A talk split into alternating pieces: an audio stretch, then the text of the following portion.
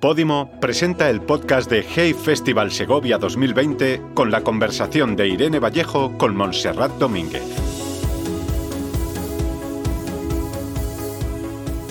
Irene Vallejo, ¿cómo estás?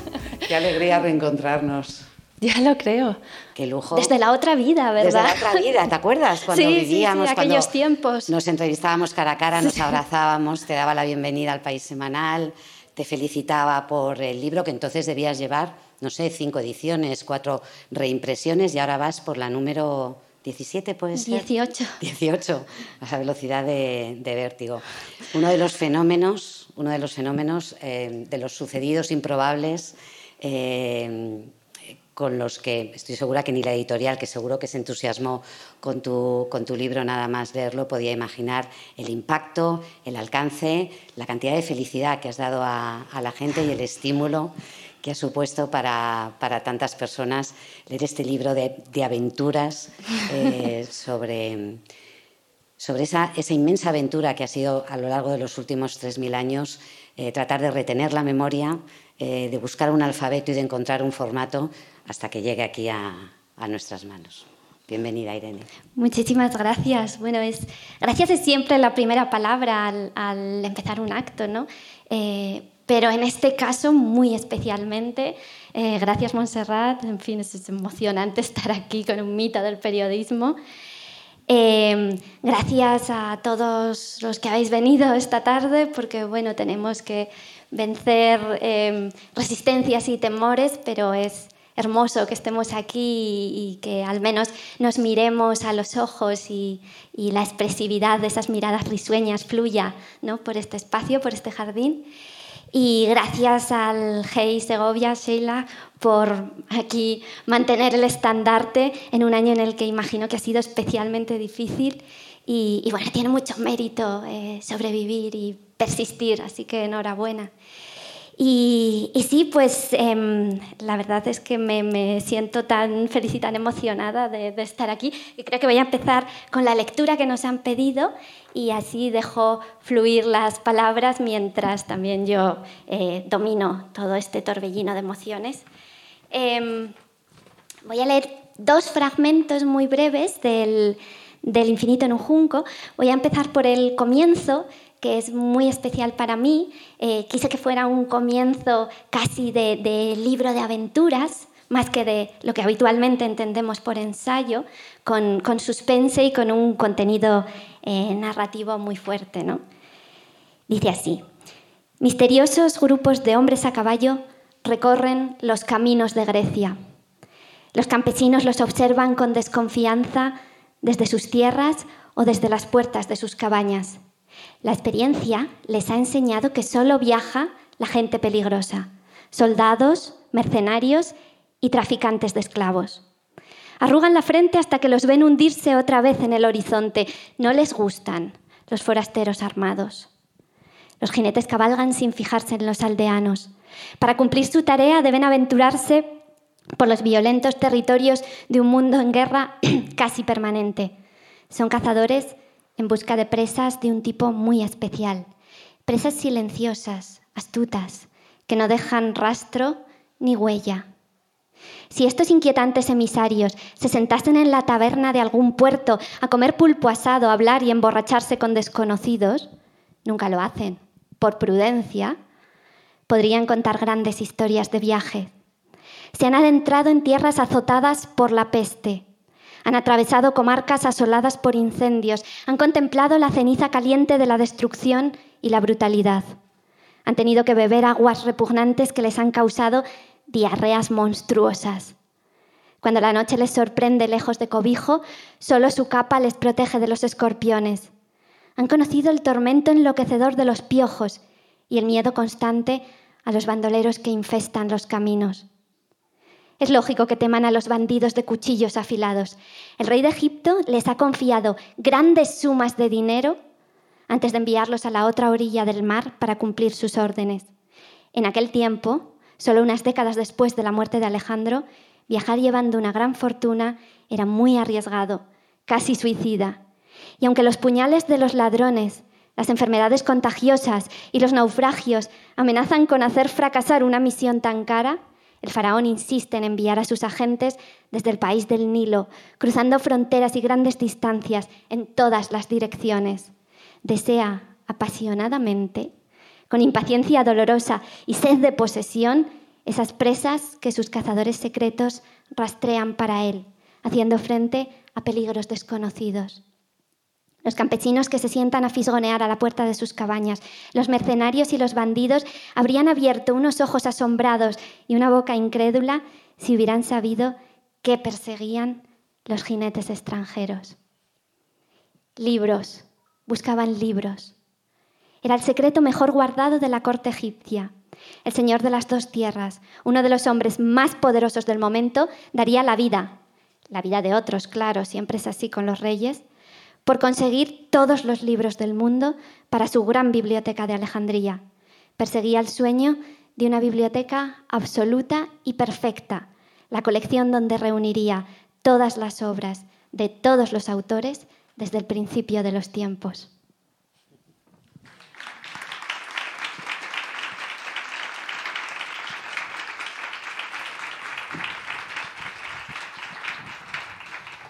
Y ahora un segundo fragmento más breve, pero que es muy especial para mí porque supone un homenaje a mi madre que me abrió las puertas de, la literatura y del amor a los libros y a las palabras con los cuentos que me contaba antes de dormir. Y bueno, de alguna manera aquí al leer en voz alta estamos también homenajeando a la oralidad y, ¿no? y aquellas viejas tradiciones de los cuentos antes de dormir o tiempo atrás alrededor de la hoguera. ¿no? Y, bueno, pues eh, a eso se refiere el siguiente pasaje.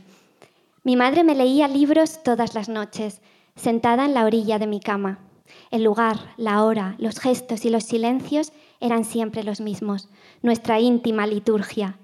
Mientras sus ojos buscaban la página donde la víspera abandonamos la lectura, la suave brisa del relato se llevaba todas las preocupaciones del día y los miedos intuidos de la noche.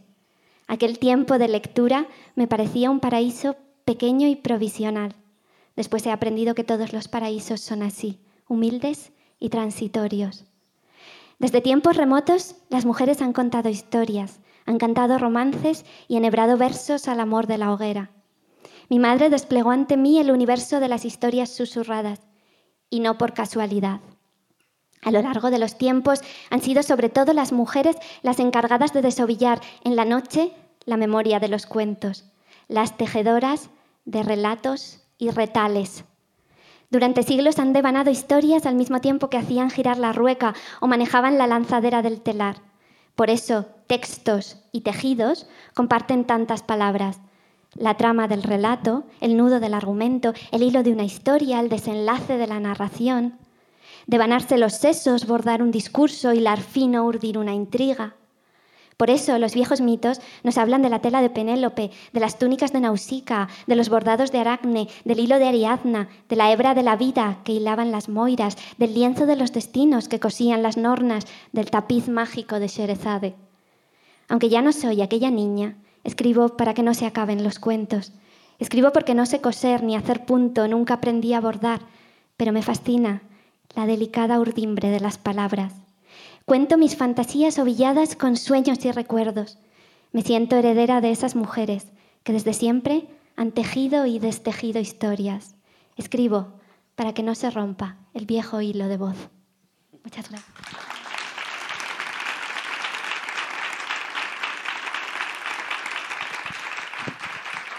Irene, paraísos humildes y transitorios. Una madre leyendo al borde de la cama a su, a su hija el libro es algo que, transcurre en un tiempo determinado y es realmente humilde si lo, pensamos y ha sido un refugio y un lugar al que, muchos han descubierto a lo largo de estos meses complejos y extraños en el que hemos tenido que buscar en nuestra imaginación para, encontrar alivio y, consuelo. ¿no? Y sin embargo, no deja de ser un milagro. Era un tesoro para los faraones, pero deja de ser un milagro que en, esas, en unas páginas eh, y en un formato que ha sobrevivido tantos, eh, tantos siglos eh, nos puede inspirar, nos puede acoger y nos pueda dar tanta paz. ¿no? Sí, es que es cierto, los libros que vivos están todavía, ¿no? Y cómo nos han ayudado a mantenernos vivos nosotros.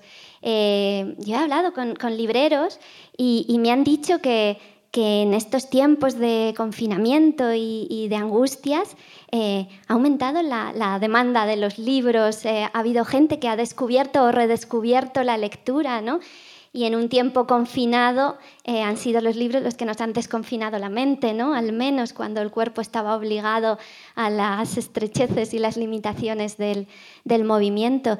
Y, bueno, yo en el infinito, en un junco, em, he recogido testimonios de épocas difíciles y duras de la humanidad eh, épocas en las que parece que todo se reduce a la lucha por la supervivencia, como el gulag, em, eh, los campos de concentración nazis, em, eh, la revolución cultural, los campos de refugiados, momentos terribles de la historia, y aún en ellos hay gente que lucha por conseguir libros, que los atesora, que organiza como pequeños clubs de lectura clandestinos eh, al margen de los guardianes que los vigilan.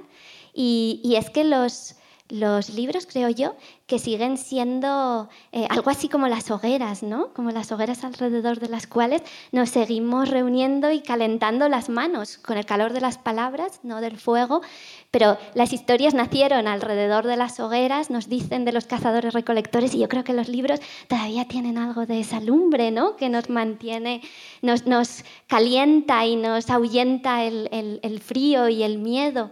Y, creo que en estos tiempos ha sido así, como yo recuerdo en la infancia, ¿no? que, que para mí la noche no era el sinónimo de los miedos, sino del momento mágico en que mi madre me leía los cuentos. Y entonces era cuando precisamente los temores se desvanecían. Yo asociaba más los temores al día que a la noche. Y, creo que los libros han, representado una vez más eso para nosotros. ¿no? Cuando todo lo demás ha fallado, los libros han estado eh, a nuestro lado y de nuestra parte. fíjate, en esas hogueras, en esos caminos, em, esos libros entonces eran, esos cuentos, esas narraciones eran orales. Eh, ¿Por qué el infinito en un junco parece que es un cuento? Parece que es un cuento para contarte. Estaba eh, escuchando ahora mientras leías esos fragmentos, pero en, muchas ocasiones me ha, ocurrido eh, leyendo el libro que me parecía que, me lo estabas contando. ¿Eso era, lo tenías claro cuando, cuando escribiste el ensayo, que querías que sonara como, como un cuento? ¿Por qué, ¿Por qué, tiene esta oralidad también a pesar de, nacer como, como, un ensayo? Bueno, era, un experimento, ¿no? Porque llevar la oralidad al ensayo es, infrecuente, me parecía un, ¿no? un reto personal. Claro, yo me enamoré de los cuentos, de las historias y de la literatura a través de la voz de mi madre, ¿no? Yo, yo tuve una etapa oral antes de aprender a leer y de poder yo misma descifrar los secretos de los libros. Entonces, para mí, eh, ese privilegio de la infancia eh, está asociado a, a aquella pasión y a aquel deslumbramiento. Eh, cuando luego eres, te haces adulto, por lo que sea, es más difícil conseguir que alguien te lea cuentos o te lea novelas o te lea relatos, ¿no? Y, yo quise con este libro em, reproducir una voz que se sintiera muy cercana y que a veces pareciera casi, casi que te estaba susurrando las palabras al oído. Y, tan consciente fue que, que contacté con una asociación de narradoras orales para preguntarles un poco por su experiencia de narraciones en bibliotecas ¿no? y, preguntarles, bueno, pues un poco cuáles son las mecánicas de la narración oral para intentar llevarlas a un libro, ¿no? Mm, es una paradoja escribir la oralidad, ¿no? Pero bueno, son al final unos, una serie de recursos, eh, ciertas repeticiones, em, estructuras cíclicas, em, un poco una estructura musical con leitmotivs que van y vienen, en fin, todos esos conceptos. a veces utilizar el tú, ¿no? Y empezar a dirigirte en segunda persona a quien te, a quien te lee, rompiendo la cuarta pared. Todas esas cosas eh, están colocadas muy, muy conscientemente para que sea un libro eh, que tenga ese aire de oralidad, ese sabor de oralidad y además sea un gran homenaje a la oralidad, ¿no? Porque yo creo que aunque lo, imaginamos como una época de nuestro pasado, ¿no? una etapa oral previa a la escritura, la oralidad sigue viva entre nosotros y está aquí en la radio, en los podcasts, ¿no? en, eh, los cuentacuentos y narradores orales que van por las bibliotecas y les cuentan cuentos a los niños, ¿no? En todos los padres y abuelos y abuelas, que seguro que aquí estáis y habéis leído cuentos a vuestros hijos, a vuestros nietos, sobrinos, ahijados, lo que sea, ahí sigue viva la oralidad, no ha muerto. Todavía nos contamos los recuerdos familiares, ¿no? Eh, toda la memoria de lo que nos ha sucedido sigue eh, fluyendo en la oralidad. La oralidad no está muerta y además las nuevas tecnologías lo que hacen es potenciarla para que pueda quedar grabada, para que llegue más lejos, ¿no? Para que ahora los audiolibros nos permiten oír los libros impresos y por tanto volver otra vez al, al estadio original, ¿no? Entonces es, es un homenaje a esa oralidad que sigue muy viva entre nosotros y para mí es el principio de todo, ¿no? El principio de esta pasión. Sí, pero fíjate, em, tú lo, cuentas como si realmente fuera aprender una, una, técnica para contar historias, para narrar. Y es verdad, pero en, en, El infinito en un junco hay muchísima investigación previa. Es decir, es un libro que podía ser bueno, claramente un libro para eruditos, porque hay una investigación en el, en, el mundo clásico, en el mundo antiguo. Tú eres doctora en filología, estudiaste en Florencia, también has estado en, Oxford. Háblanos un poco de todo lo que no se ve. O sea, todas estas historias, eh, hay algunas que son conocidas, pero tú has buceado, has investigado y has encontrado voces que no son tan fáciles de acceder. Tú tecleas en Google alguno de los, de los nombres Google, que es nuestra memoria, que es nuestra gran enciclopedia. Bueno, tú eres una investigadora, es decir, tú has tenido acceso a fuentes primarias de, la información. Cuéntanos todo ese trabajo que hay como, como filóloga, eh, que es la base sobre, sobre la que crece el infinito en un junco. Sí, bueno, eso es la carpintería, que es muy importante que esté allí sosteniendo el edificio, pero intentas que no se, nota, no se note. O yo he intentado que, bueno, que, transmitirlo muy gozosamente a, los lectores, pero sí, evidentemente hay investigación. Yo, yo trabajé en este tema ya en mi tesis doctoral, así que muchos de los textos, de las traducciones, de, los conocimientos em, y de las búsquedas vienen de allí, de, la tesis doctoral. Pero claro, la tesis doctoral al final se convirtió en un texto académico, que es lo que te exigen para, conseguir la titulación, ¿no? Y donde no te puedes permitir dejar volar tu vena literaria. Pero bueno, tuve, gracias a, una beca pública que recibí, y esto también lo eh, lo, subrayo cada vez que pueda porque me siento muy agradecida de haber recibido esa beca pública que me permitió estar en Florencia, en Oxford, estar en contacto con los manuscritos, que, más allá de, las lecturas o la crítica textual o, la paleografía, ¿no? es sobre todo un contacto directo, una experiencia de la fragilidad de los libros. ¿no? A mí ver aquellos libros antiguos, esos manuscritos, me hizo darme cuenta del esfuerzo que hay detrás de un libro copiado a mano, letra por letra, palabra por palabra, línea por línea, y lo frágiles que son esos libros, los frágiles que han sido durante mucho tiempo, hasta que se han podido eh, multiplicar gracias a la tecnología de la imprenta. Por tanto, existían muy pocos ejemplares de cada obra y cada obra era frágil, se, se podía perder. Es que en cualquier momento que pensemos de la Edad Media, si nos situamos mentalmente, el último ejemplar de un libro estaba ardiendo o estaba humediciéndose y pudriéndose en algún rincón de, algún caserón, de alguna biblioteca, eh, cuando no estaba ardiendo por, por, censuras o persecuciones. ¿no? O sea, es que em, la destrucción ha afectado a los libros de una manera eh, despiadada. Entonces, tener uno de esos supervivientes entre las manos eh, te, da una mm, visión totalmente distinta de lo que eso ha tenido que significar y, de lo que, y, del gran esfuerzo que han hecho las personas que copiaron, que iluminaron, que encuadernaron, que guardaron, que leyeron, que encargaron o que pagaron aquellos libros cuando eran tan escasos. ¿no? Y, yo creo que ahí es donde nació, precisamente en, la Biblioteca Ricardiana de Florencia, donde nació esa visión de, toda una cadena de gente desde hace milenios esforzándose por hacer sobrevivir a los libros, a pesar de todas las fuerzas de la destrucción que lo amenazan. Y, esos fueron desde el principio pues, los libreros, los primeros bibliotecarios, eh, los copistas, las mujeres, los viajeros, los inventores, Pero seguimos existiendo ahora, ¿no? Los lectores, los bibliotecarios de hoy, los editores, correctores, em, maestros que han enseñado a leer y profesores a lo largo de toda la historia y han hecho posible que esos libros sean apreciados y comprendidos y saboreados, ¿no? Es, toda una genealogía que todavía sigue viva y aún estamos aquí, ¿no? los descendientes de esos salvadores de libros. Y creo que eso sucedió en, en Florencia y, y luego fueron muchas traducciones, eh, que es una forma también muy directa de relacionarse con los textos. ¿no? Cuando traduces es que eh, te adentras en el texto de una manera que es distinta a la simple lectura. ¿no? Mm, de repente los, los haces tuyos, eh, entran en tu cuerpo y, y los trasladas a una lengua que es la tuya y a unas palabras y a un vocabulario y unos conceptos que son los tuyos al mismo tiempo que siguen siendo los del texto original. ¿no? Y en esta transformación, en esa especie de estado extraño, a medio camino entre dos voces y, dos personalidades, ¿no? Eh, yo creo que se entra en los textos más, profundamente. ¿no? Y ahí es donde yo fui encontrando eh, y decidiendo seguir la pista de los textos escritos por mujeres y, del, y de la huella borrada de las mujeres en esta historia intelectual de los libros, ¿no? Porque es cierto que, nos, que, que, se ha ocultado, o sea, realmente hay muchas menos mujeres que hombres, es evidente por las circunstancias, por la dificultad del acceso a la educación, porque las mujeres no podían... Eh, eh, si querían mantener su reputación, dedicarse a la literatura y a la escritura profesionalmente, pero eh, lo que a mí me parece más sangrante es que las que hubo, las que existieron, han sido borradas y prácticamente olvidadas, silenciadas, ¿no? Que el primer texto de la historia firmado, ¿no? Con nombre propio, no anónimo, lo haya escrito una mujer.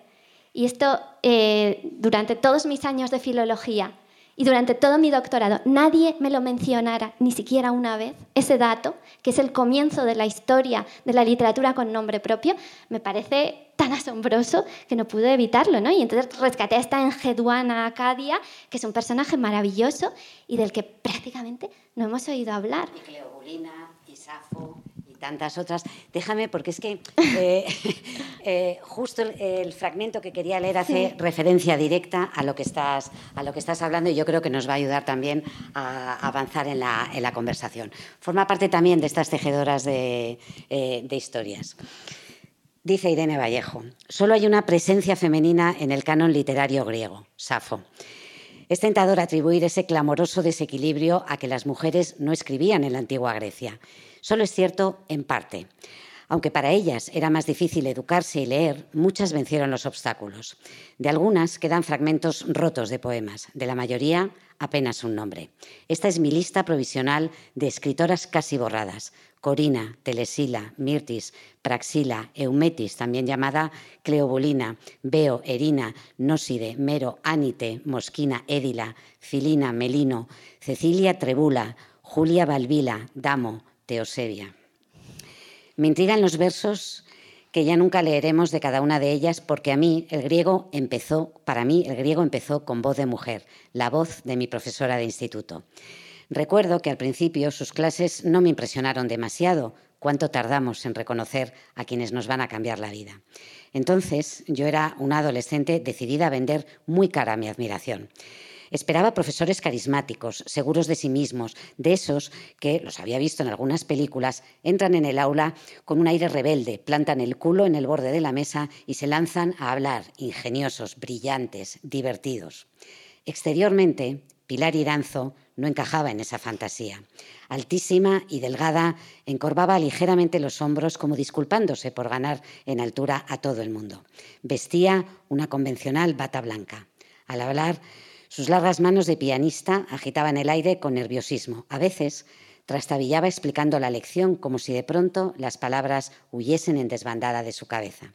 Escuchaba con una atención intensa, hacía más preguntas que afirmaciones y parecía sentirse especialmente cómoda al amparo del signo interrogatorio.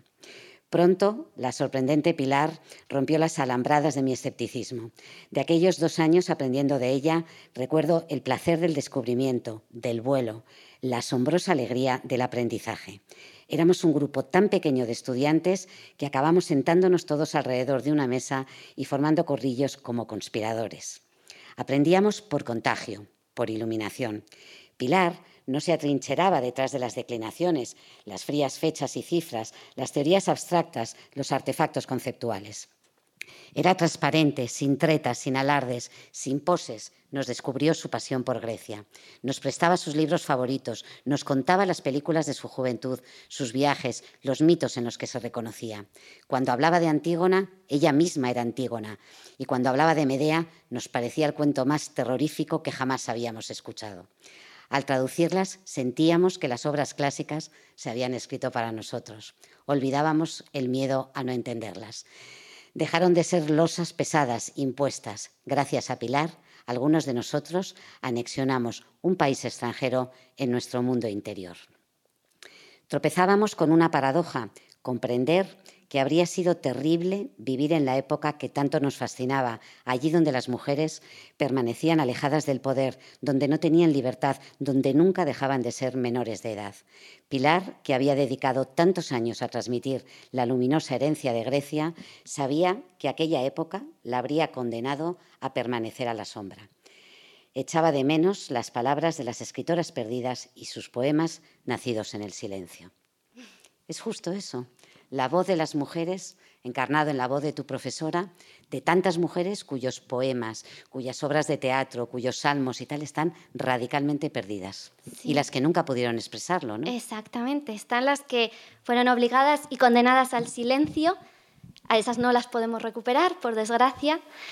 Pero están las que sí desafiaron el silencio a pesar de todos los obstáculos. Y, a mí lo que me entristece es que no se les rinda un homenaje a esas pioneras que no formen parte de los libros de texto, de los programas educativos, que no se nos hable de ellas, porque em, eh, siempre tenemos la sensación de ser recién llegadas ¿no? en el mundo de la palabra y, de, la, de opinión pública, eh, cuando todo parece relativamente reciente, cuando en realidad ya desde la antigüedad hubo mujeres filósofas, em, tenemos a la maravillosa Aspasia que escribía discursos políticos y eh, Sócrates la llamaba mi maestra de, oratoria, ¿no? Em, había, por supuesto, mujeres que escribían poesía. Y, bueno, no, me canso de repetir el caso de la primera mujer que escribió un texto, o sea, la primera persona que escribió un texto firmado y que es una mujer. O sea, la historia de la literatura con nombre propio empieza eh, con una voz femenina. Y todos estos hechos que existen, están documentados, están en las fuentes.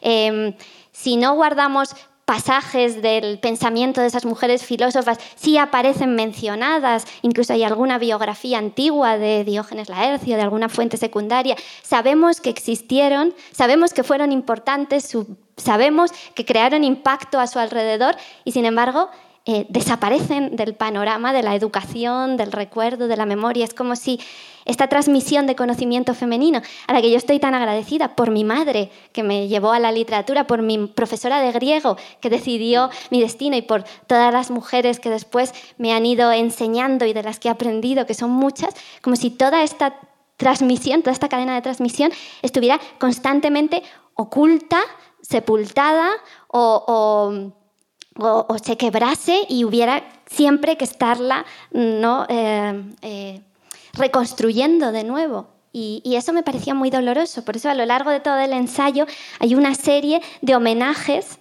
a personajes femeninos que, que, por supuesto necesitaron un valor extra para dedicarse a la literatura, a la poesía, para interesarse por la política.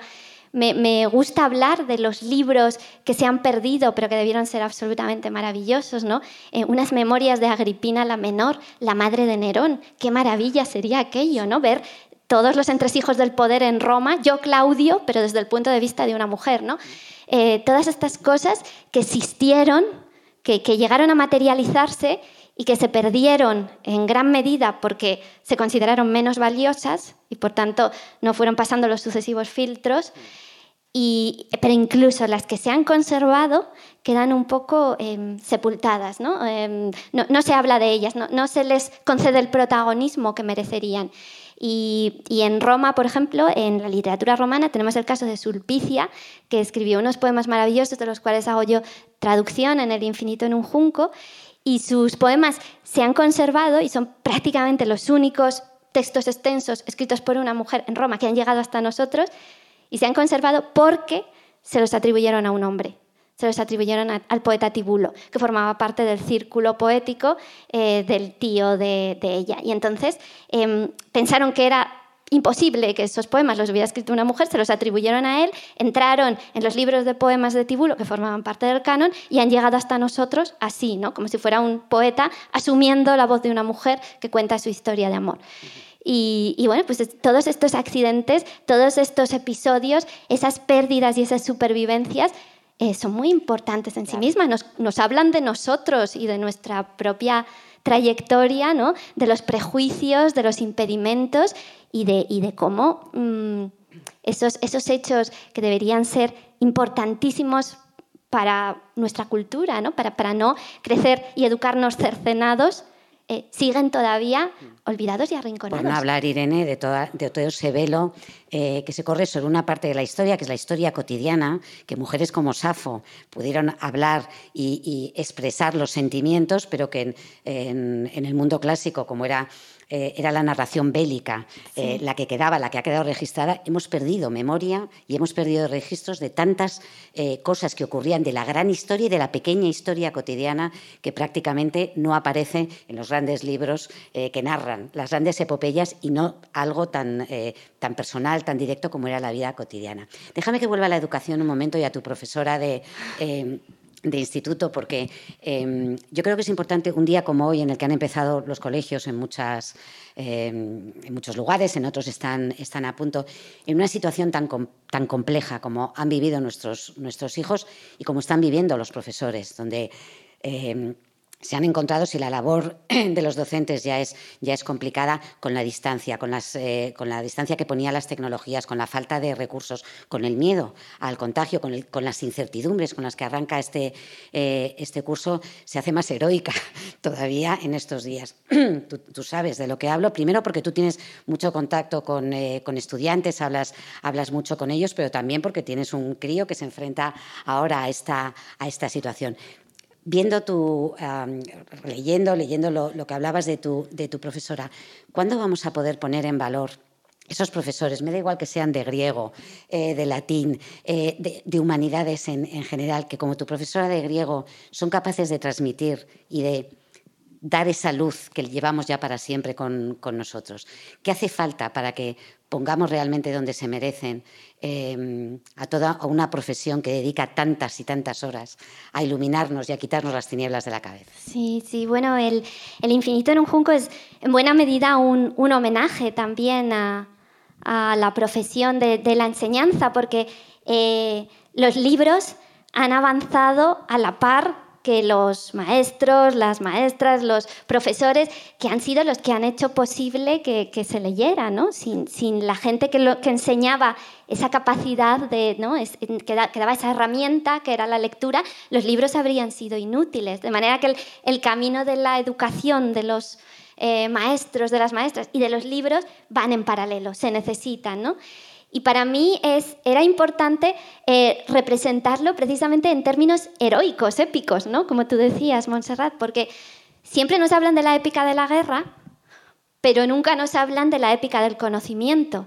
Y la épica del conocimiento, de adquirir la sabiduría, pero además de transmitirla de generación en generación y asegurarse ¿no? de que esos eslabones no llegan a romperse nunca, por más duras que sean las épocas, por, mm, difíciles que sean las circunstancias, eso es infinitamente más heroico. ¿no? Entonces, eh, para mí estaba ahí ese homenaje que yo creo que ahora se vuelve más necesario que nunca, ¿no? porque otra vez, de nuevo, vuelve a ser necesario eh, arriesgarse, afrontar miedos para seguir enseñando. ¿no?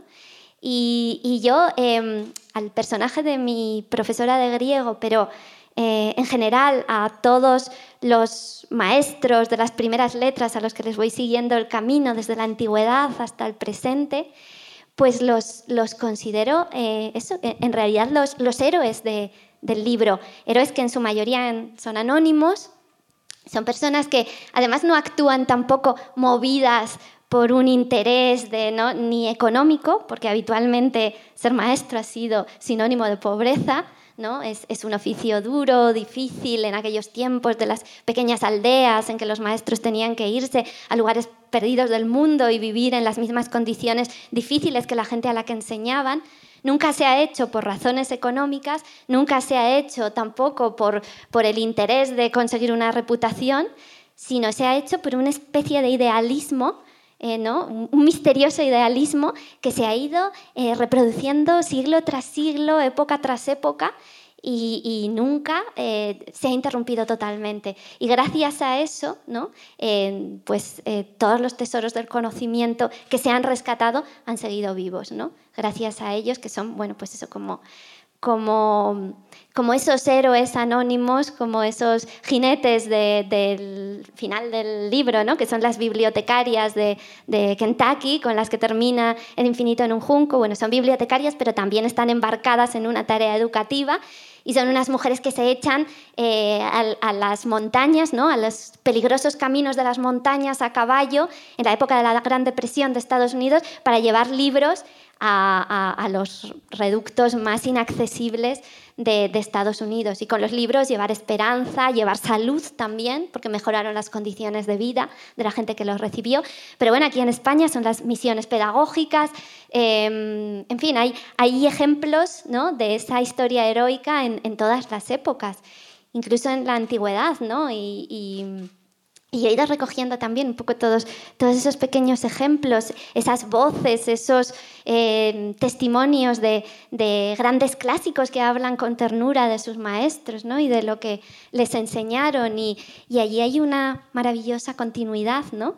Y, esto eh, sigue vivo todavía entre nosotros. Y, como tú decías, Monserrat, yo creo que debemos reflexionar en, lo maravilloso que ha sido eh, ¿no? el, gran logro de extender el conocimiento, de democratizarlo, el, conocimiento que al principio era eh, patrimonio de unos pocos privilegiados, ¿no? cuando empieza esta historia de la escritura. Eh, la escritura era patrimonio de, los privilegiados, de los aristócratas, de los ricos. para ser un escriba tenías que dedicarte, bueno, era una carrera, una especialidad prácticamente toda tu vida para, para aprender a escribir y formabas parte de una élite, de una casta poderosísima. ¿no? Eh, y, desde ese comienzo de la historia en Egipto, en Mesopotamia, hasta el momento eh, presente, eh, lo que estamos contando es una historia en la que el conocimiento se va extendiendo, se va extendiendo, se va haciendo cada vez más amplio, va llegando a más gente, ¿no? se abre el círculo, se amplía.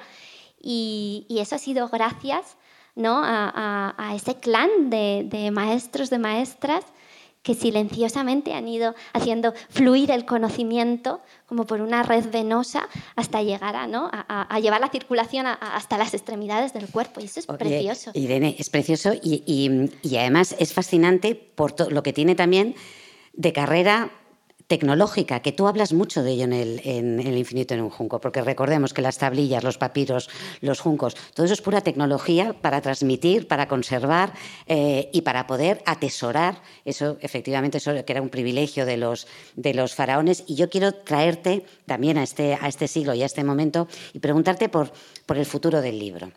Eh, si ha sobrevivido tanto tiempo este formato, eh, tú apuestas porque va a sobrevivir mucho, mucho más. Pero ¿cómo es tu relación con la, con la, con la tecnología, con, con las formas diferentes, con los formatos distintos que tenemos ahora de de, conocer historias, de atesorar conocimientos también, pero ahora tenemos las redes, tenemos el componente audiovisual en, todo lo que nos rodea. ¿Cómo te relacionas tú? Tú eres muy activa en, redes, hay gente que es muy apocalíptica respecto a lo que va a ocurrir. ¿Tú cómo lo, percibes? ¿Cómo lo sientes?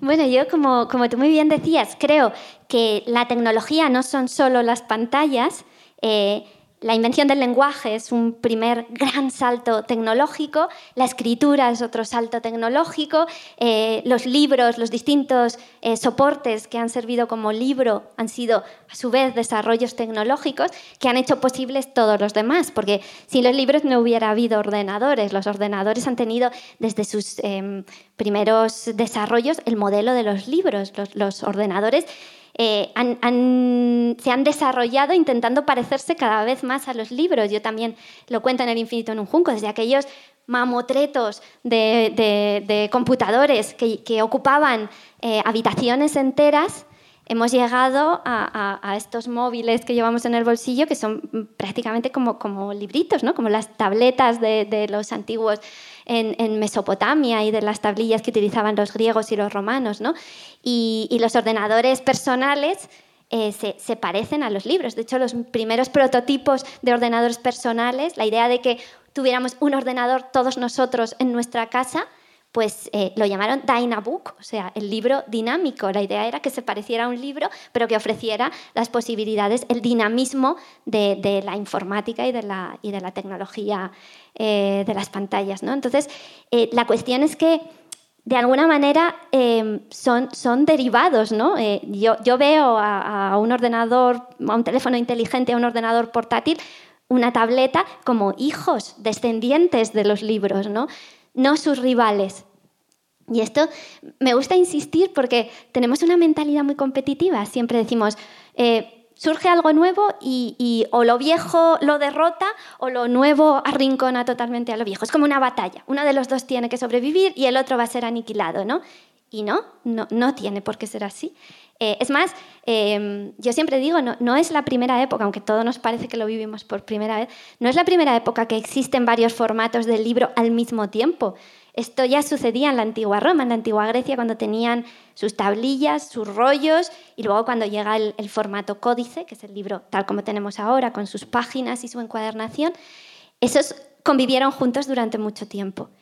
Y, bueno, y de hecho es posible que, que, regresen, porque nos están diciendo que el futuro de las pantallas son esas pantallas flexibles ¿no? que, enrollaremos y se está experimentando exactamente con unos móviles que posiblemente los enroscaremos para guardarlos en el bolsillo, unas televisiones de plasma que se guardarán ¿no? como, como antiguos rollos. O sea que el pasado puede estar a la vuelta de la esquina esperándonos con el disfraz de la modernidad. Pero el, hecho importante es que cuando hay varios soportes, y eso se ve muy bien en el mundo antiguo, lo que pasa es que cada uno se especializa en aquello para lo que es más útil. Por lo cual no, no es que se pongan en peligro el uno al otro, sino que eh, ofrecen una experiencia mucho más rica de lectura. No, no creo que haya que elegir a mamá o a papá. Eh, podemos beneficiarnos de los libros electrónicos y de los libros en papel. Significarán cosas distintas, tendrán ventajas diferentes. Em, los libros electrónicos han sido muy útiles para la gente que necesita eh, tamaño grande de letra, ¿no? porque eso permite ampliarlo en todos los libros, o para transportar eh, no, andar cargando y dejándonos la espalda ¿no? con las maletas llenas de libros cuando viajamos. Los libros en papel tienen sus ventajas por otro lado. ¿no? Eh, hay ya varios experimentos universitarios que demuestran que, que que recordamos mejor lo que leemos en papel que lo que leemos en pantallas. Eh, esto no tiene nada que ver con ser nativos digitales o no, porque se han hecho experimentos con, con, gente joven y los resultados son todos idénticos.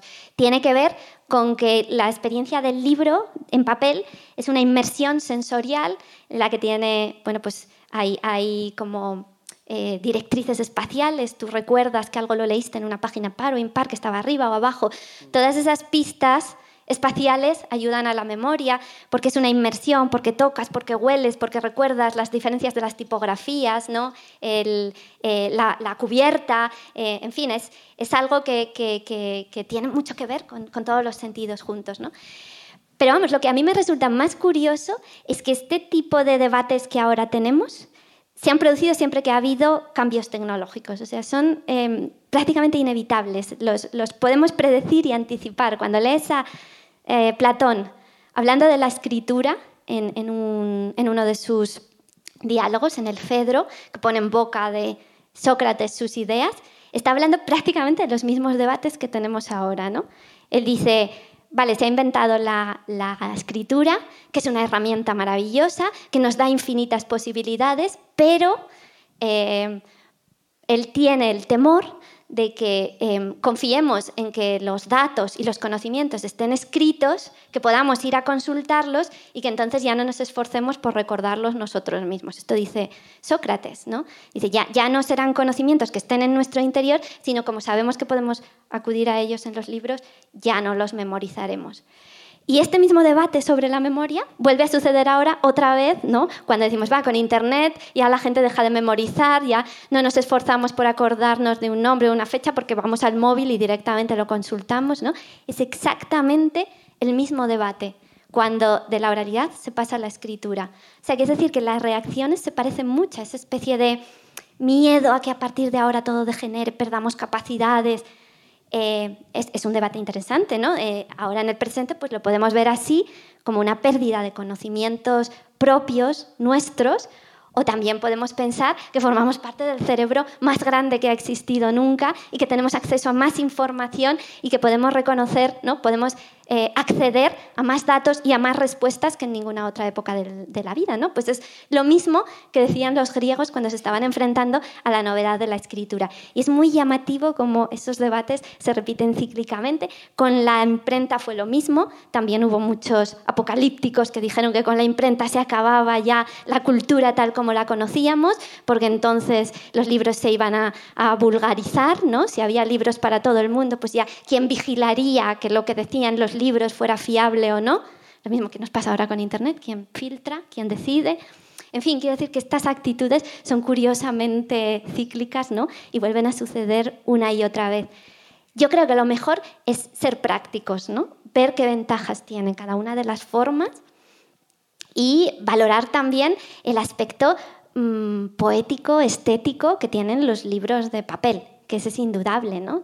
Los, libros son objetos que poseemos, que tocamos, donde podemos pues, eh, escribir en los márgenes, donde alguien que nos lo ha regalado puede escribir unas palabras o una dedicatoria, podemos tener una, ¿no? las fechas, donde pues, em, eh, lo podemos tener allí en, la mesilla a nuestro lado. Se pueden regalar. Se pueden regalar, se pueden dedicar. Y, bueno, y hace poco estábamos en, Salamanca, había una exposición de las cosas curiosas que aparecen en las bibliotecas dentro de los libros, ¿no? Desde, había del siglo XVIII, desde eh, billetes de banco a cartas personales que han aparecido dentro de los libros, eh, hasta había unos preservativos dentro de los libros del siglo XIX. O sea, quiero decir que, que, los libros son objetos que guardan memoria, guardan olores, guardan recuerdos, se tocan, se palpan.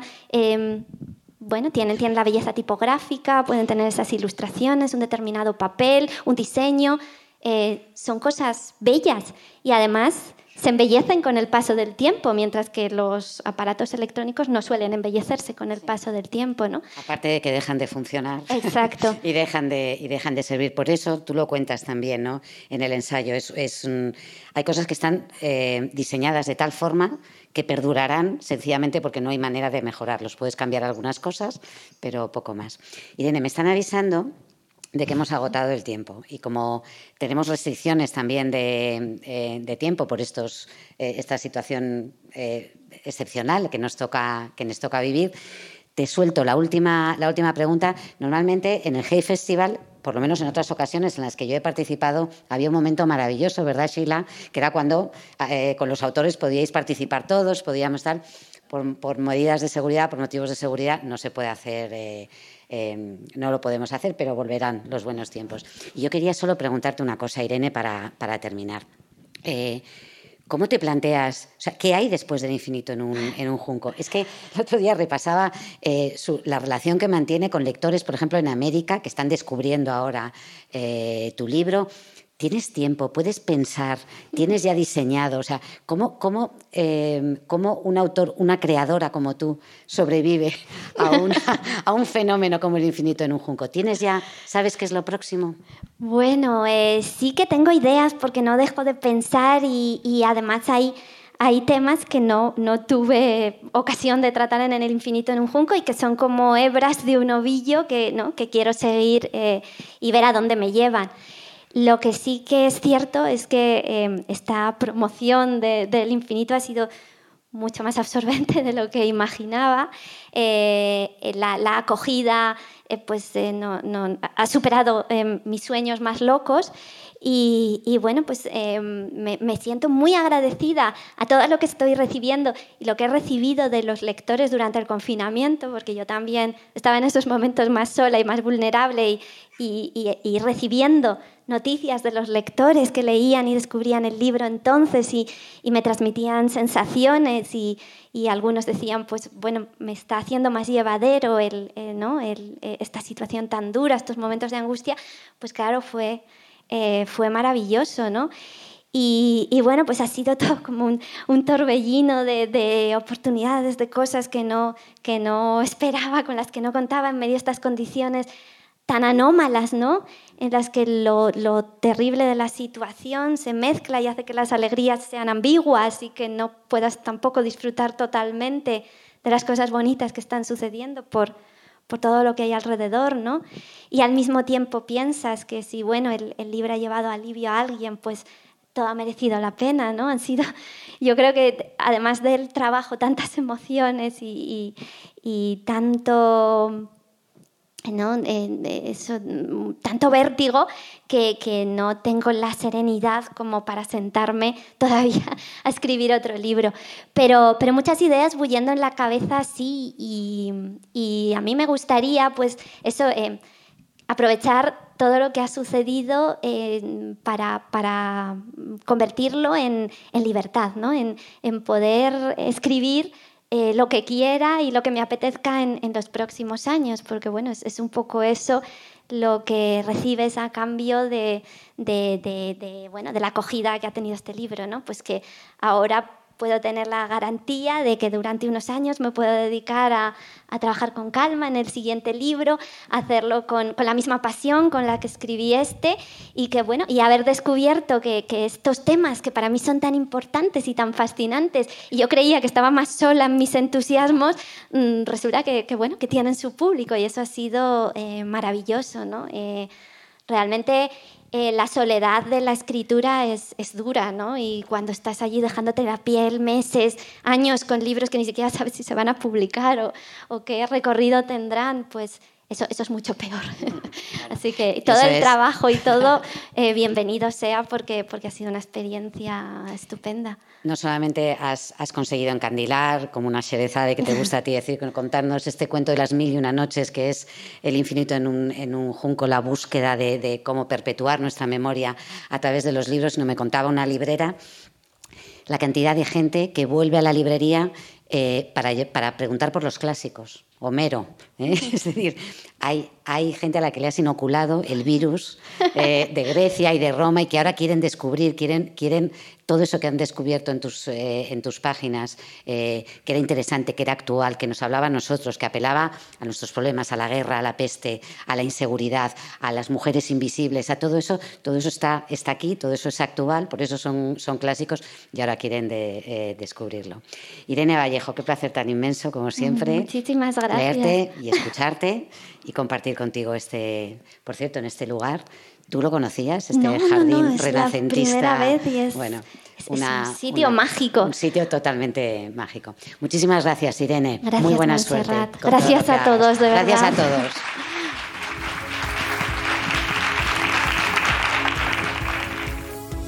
Has escuchado un podcast de Hey Festival, producido en exclusiva por Podimo Descubre miles de podcasts y audiolibros exclusivos en podimo.es.